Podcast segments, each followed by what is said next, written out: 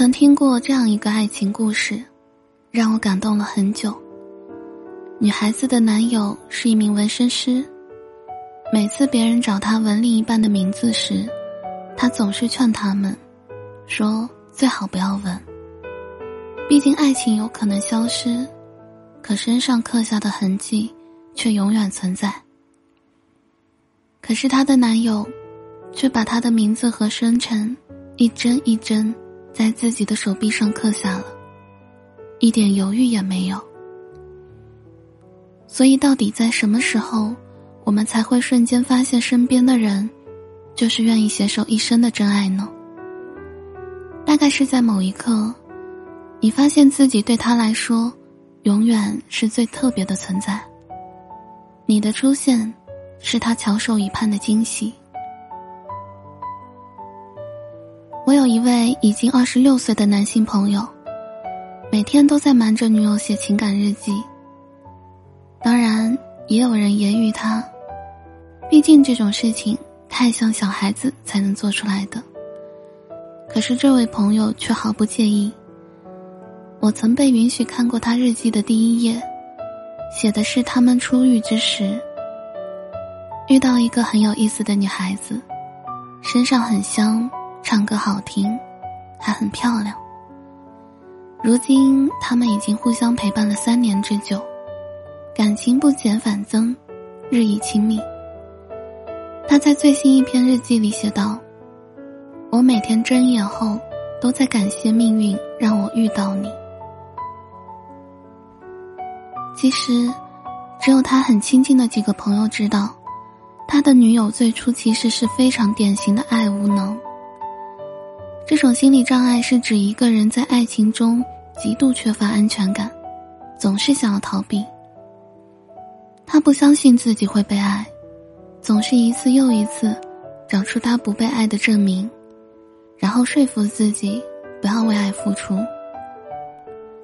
原来他的女友在感情上曾受过很严重的伤害，他前任的所作所为颠覆了他的恋爱观。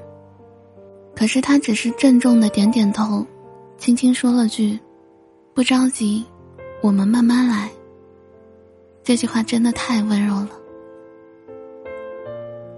真爱是愿意等你敞开心扉，即使你现在还不会爱我，我闭上眼睛就能想象未来我们在一起柴米油盐的日子。每次这样说，他的女友都笑得很开心。英雄本色的导演吴宇森给公众带来的一直都是硬汉形象。可当他谈及自己的妻子时，却满脸柔情。我永远都会记得我第一天是怎么爱上他的。从我们结婚第一天，我就喜欢给他煮饭。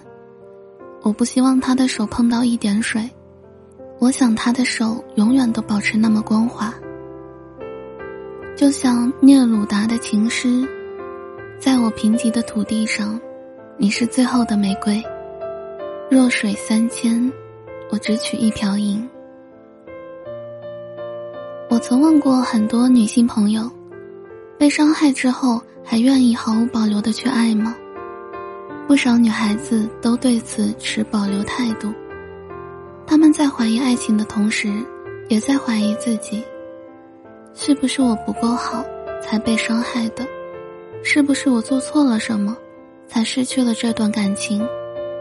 都怪我，我又搞砸了，是我的错。这种纠结、矛盾和怀疑其实很难自我消化，直到他们遇到真爱，才会与过去和解。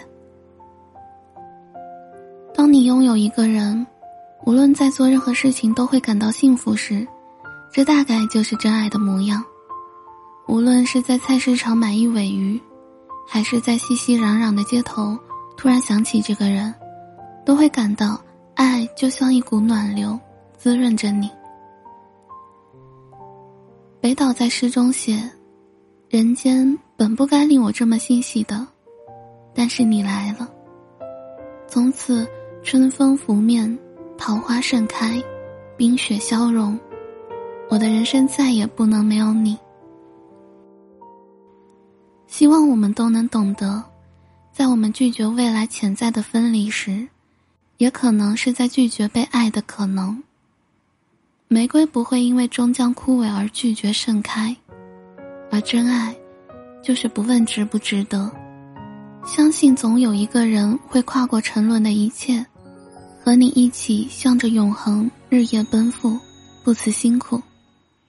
我们生来，就值得被爱。